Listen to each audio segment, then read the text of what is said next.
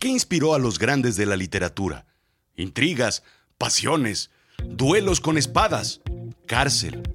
Al menos eso inspiró a estos dos. Pero, ¿es necesario tocar fondo para inspirarse?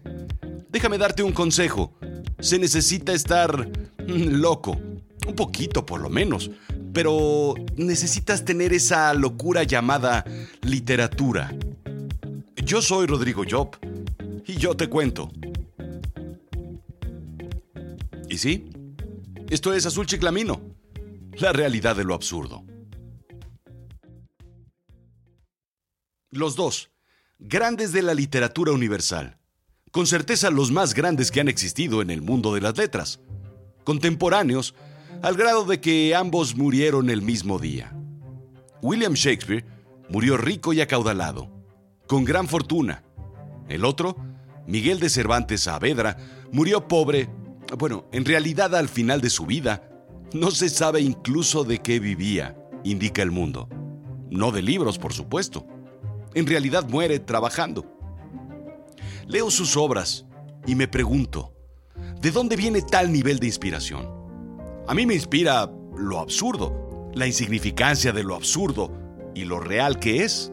Al final es poca cosa, vacía pero con un toque de inteligencia y de humor, pues todo se compone. A fin de cuentas, muy... pues muy chiclamino de mi parte, ¿no crees?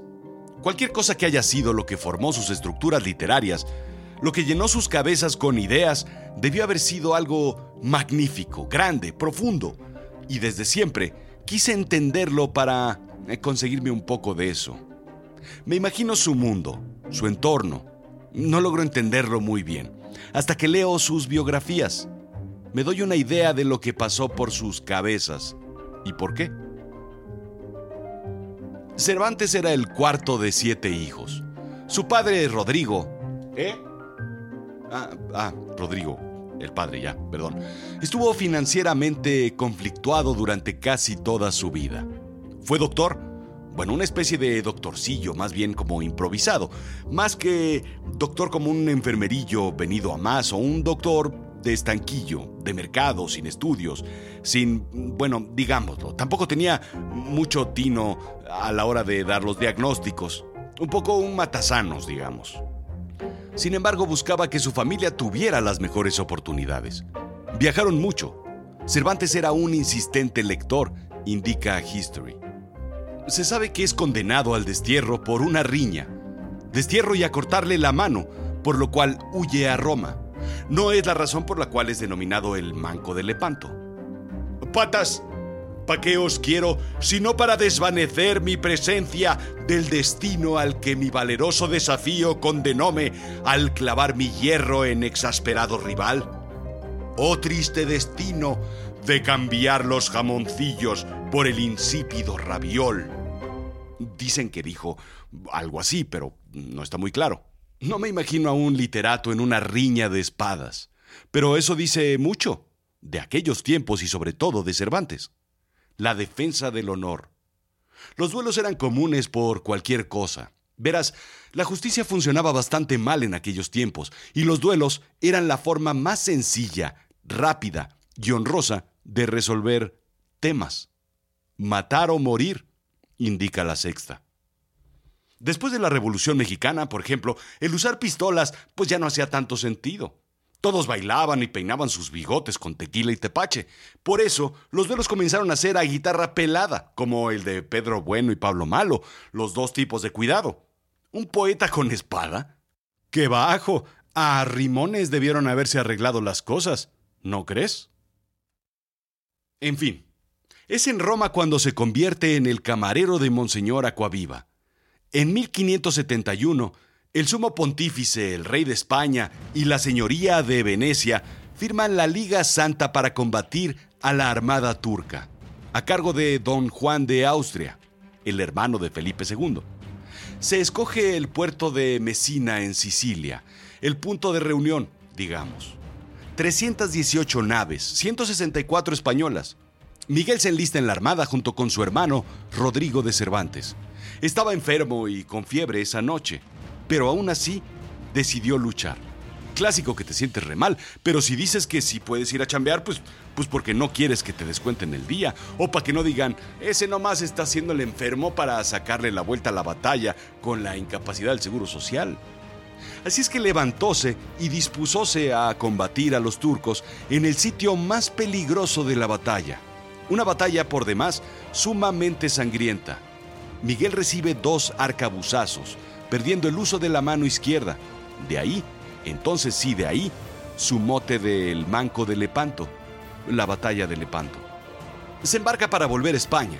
Quiere triunfar como poeta, pero a la altura del Golfo de Rosas su barco cae en manos de piratas berberiscos. Miguel Malasuerte Cervantes fue hecho prisionero y llevado a Argel. Pidieron ahí un rescate. Fíjate que resulta que tenía dos cartas de recomendación firmadas por Juan de Austria y por el duque de Cesa. Y dijeron que, pues, este tipo vale mucho y de aquí pues sacamos para fin de mes. La sorpresa fue que pues no tenía en qué caerse muerto. Su familia, con trabajo, recaudó el dinero y pagó el rescate. Comienza a escribir teatro entonces, de lo que en realidad no le da mucho de qué vivir. Así es que es asignado recaudador de impuestos, por los contactos que tenía. Un trabajo al final de cuentas terrible. Debía recaudar una cantidad completamente absurda e imposible. Y para acabarla de pasar mal, su colega huye con el dinero, siendo condenado a restituir la cantidad total de su propia bolsa. Vaya se decreta su ingreso a la cárcel de Sevilla, como su abuelo y como su padre. Al final de cuentas, pues casi casi como que lo llevamos en la sangre. Lo malo, la peor prisión del siglo XVII. Lo bueno, ahí nace el Quijote. Sabía reírse de él mismo, en una vida de pocos éxitos, cárcel, batallas, enfermedades, y sin embargo, nunca perdió el sentido del humor. Eso lo vemos en el Quijote. Era un fracasado, Nace entonces el Cervantes que habla a través del Quijote. La historia que se le ocurrió cobrando deudas, yendo de allá para acá, en sus viajes y batallas. La obra única y genial que incluso borraría al poco o nada conocido Cervantes de la historia. Tras todas las adversidades posibles, el hombre viejo, manco y perdedor tocó el cielo. Lo magnífico del Quijote es que no se parece a nada es un libro que nace de Cervantes, un género que nace con Cervantes. Él mismo inició por completo un nuevo género, de ahí nace la novela. Es la primera novela de la historia, en el mundo lleno de poesía, teatro y drama. Como cualquier conferencia de presidente, claro, era larga y llena de ficción. Hasta entonces predominaban los cuentos y la poesía y el teatro. Hasta ese momento. Cervantes, como dicen, es quien pone el huevo. Así, pues tenemos él y yo algo en común. Los dos somos, pues, pues somos así como que los que ponemos el huevo. Muere de cirrosis hepática y diabetes en 1616. Se dice que después de Cervantes, nadie escribió nada medianamente decente, sino hasta Robinson Crusoe en 1719. Miguel de Unamuno dijo alguna vez, el Quijote es al español lo que la Biblia al catolicismo. El ingenioso hidalgo Don Quijote de la Mancha es, según muchos, el libro más leído de la historia. Tal vez disputado por la Biblia, en efecto, en donde aparece en unas listas y en otras no. ¿Qué se necesita para escribir un gran libro así? Un gran libro me refiero al Quijote, no a la Biblia, porque para escribir la Biblia pues se requieren algunos milagros, una capacidad narrativa extensa, eh, pues papel muy delgado porque pues, es mucho, muy larga, y por supuesto se agradece la inspiración y la ayuda del Señor. Pero para escribir el Quijote se necesita una vida como la de Cervantes. ¿No es así? La vida de Shakespeare es diametralmente opuesta. Se casa a los 18 años con Anne Hathaway, de 26 años por estar embarazada. Desde chiquillo era abusadillo el dramaturguillo. Se va a Londres y no queda claro en realidad cuándo.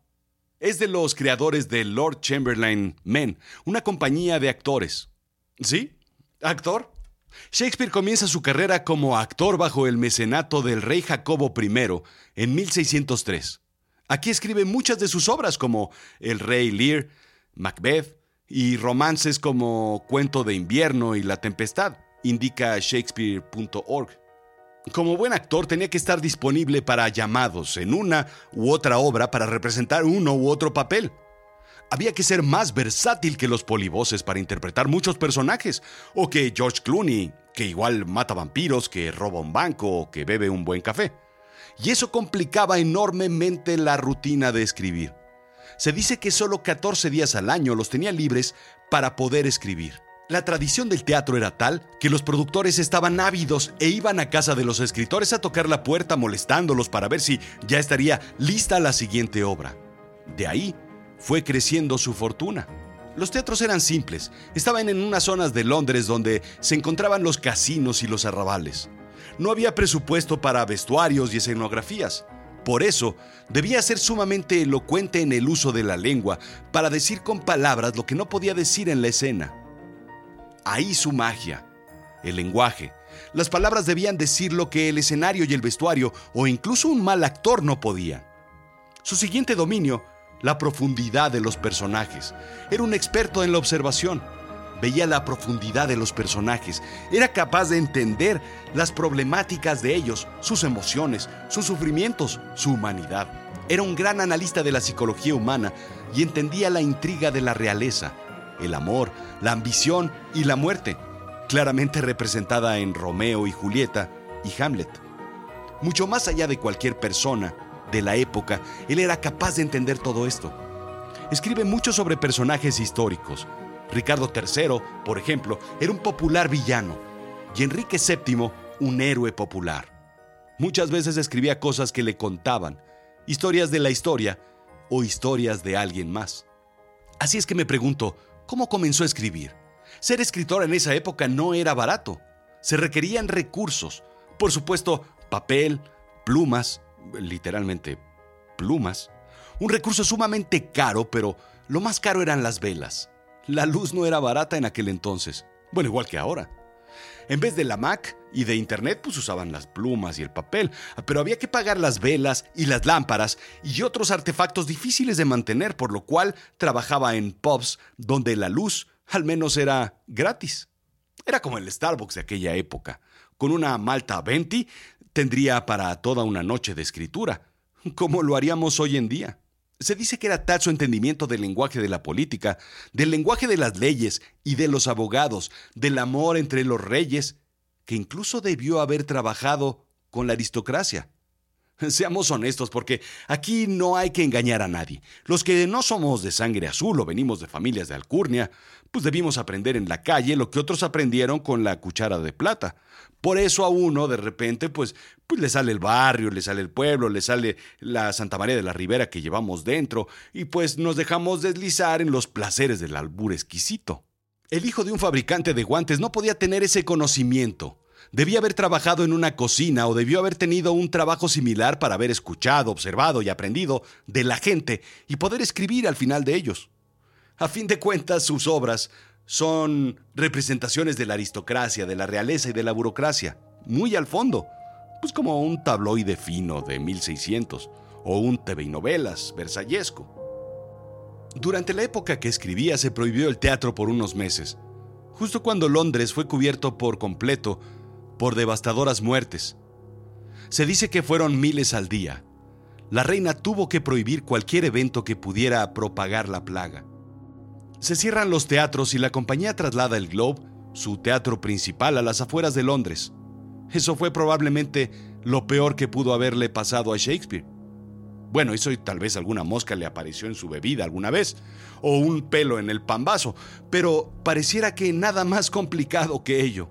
En definitiva, nada cercano a lo que le sucede a Cervantes.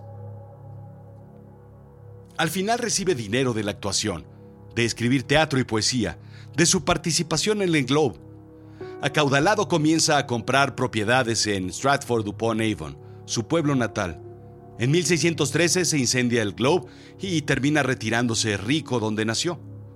Un dueño de tierras, próspero y caballero, respetado, pero sin descendencia masculina para heredar. Después de una sesión de bebida con sus amigos del teatro, Shakespeare bebe de más y come demasiados arenques en escabeche. Le dio fiebre y murió en su cumpleaños 52. La clásica, peligrosa y común muerte por empacho de arenque. Sus últimas palabras fueron su epitafio.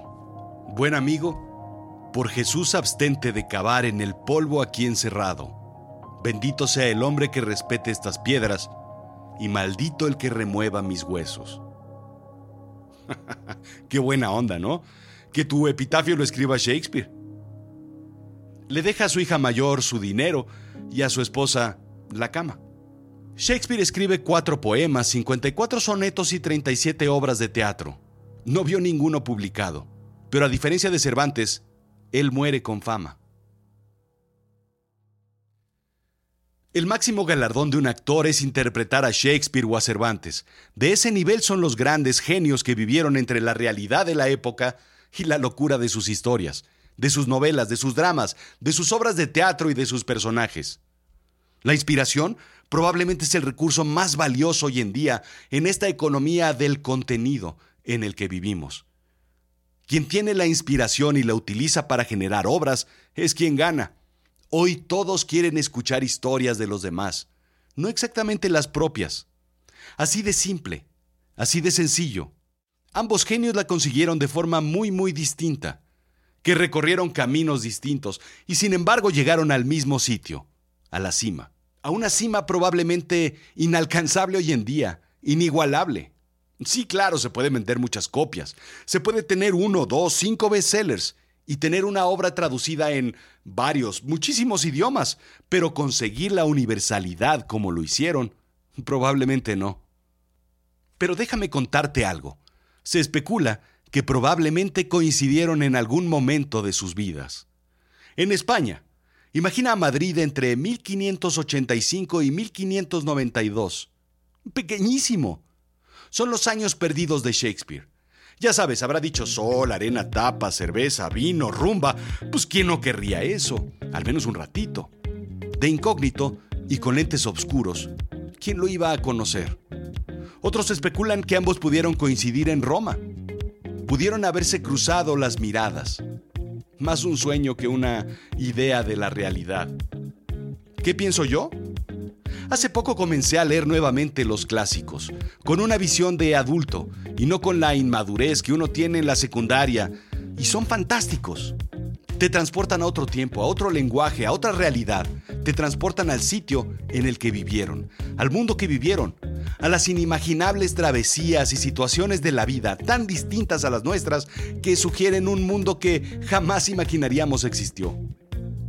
Los reyes y los castillos, las batallas y las proezas, la realeza y la iglesia, los duelos de espadachines, los castigos y las cárceles. Es transportarse a un mundo extraño y en ese instante inspirarse y crear. Hay momentos mágicos en la vida que te pone frente a una situación para marcarte y ya está en ti que tomes la responsabilidad de hacer de eso un momento genial de inspiración, montarte en la locura de la imaginación y crear tu obra magnífica en tu especialidad, en lo que hagas.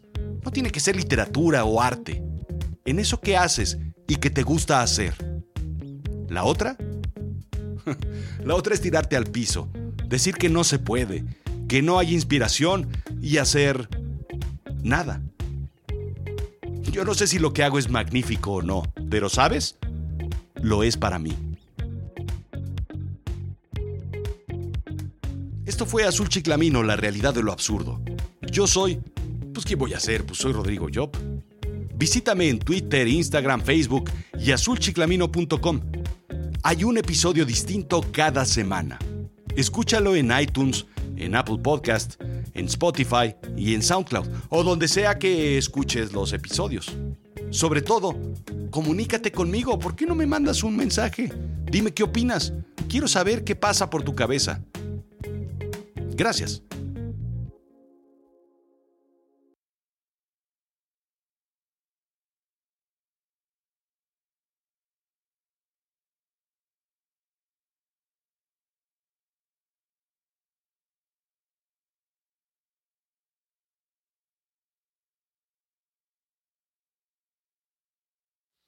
Sí, bueno. ¿Qué hubo, ¿Cómo andas? Sí, hace rato que no nos hablamos. Pues desde aquella fiesta. ¿No te acuerdas? Pues es que si andabas. No, mira, rápido, no te robo minutos. te voy a platicar. Esta es la buena. Esta es la buena. Hay que contactar ya a los estudios. Ajá. Sí, eh, te va a encantar, vas a ver. No, no, no, no, no, no, no, no, no es como las otras. Esta es la buena. Mira, me puse a pensar, ¿cuáles son las películas más taquilleras de la historia?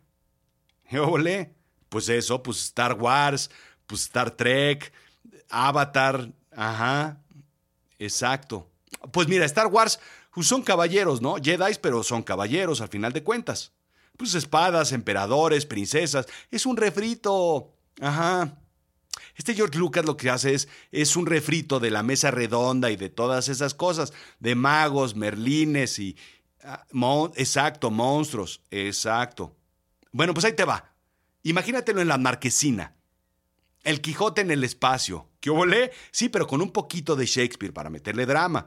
Las brujas de Macbeth y, la parte romántica ahí de Romeo y Julieta. Pero aquí nadie se muere todavía porque pues tiene que acabar bonito. El héroe, pues ahí está el héroe, el Quijote de Alfa Centauri. Y el villano, pues así como muy shakespeariano, pues tiene muchos. Un androide que se llama Etu. es Etu. Sí. Su segundo nombre es Brutus. Etu Brutus. ¿Qué ole? Ahí te va, no puede fallar. Es el libro más leído de la historia, pero aún con tintes así como de, de escritor inglés y con todos, este, pues esa parte de naves espaciales y, y la parte cinematográfica. Son al menos cuatro entregas que podemos hacer. Ajá. Te digo, terminamos hasta, hasta con un parque de diversiones en Orlando. ¿Te imaginas? Quijote in Space. Yo volé. Seguro, seguro, segurito. Entonces, ¿qué? ¿Vuela? ¿Lo voy preparando? Ándale, va. No me estás dando el avión, ¿verdad? Sí. Bueno. Bueno. Bueno. Ya se cortó, ¿me conectan otra vez?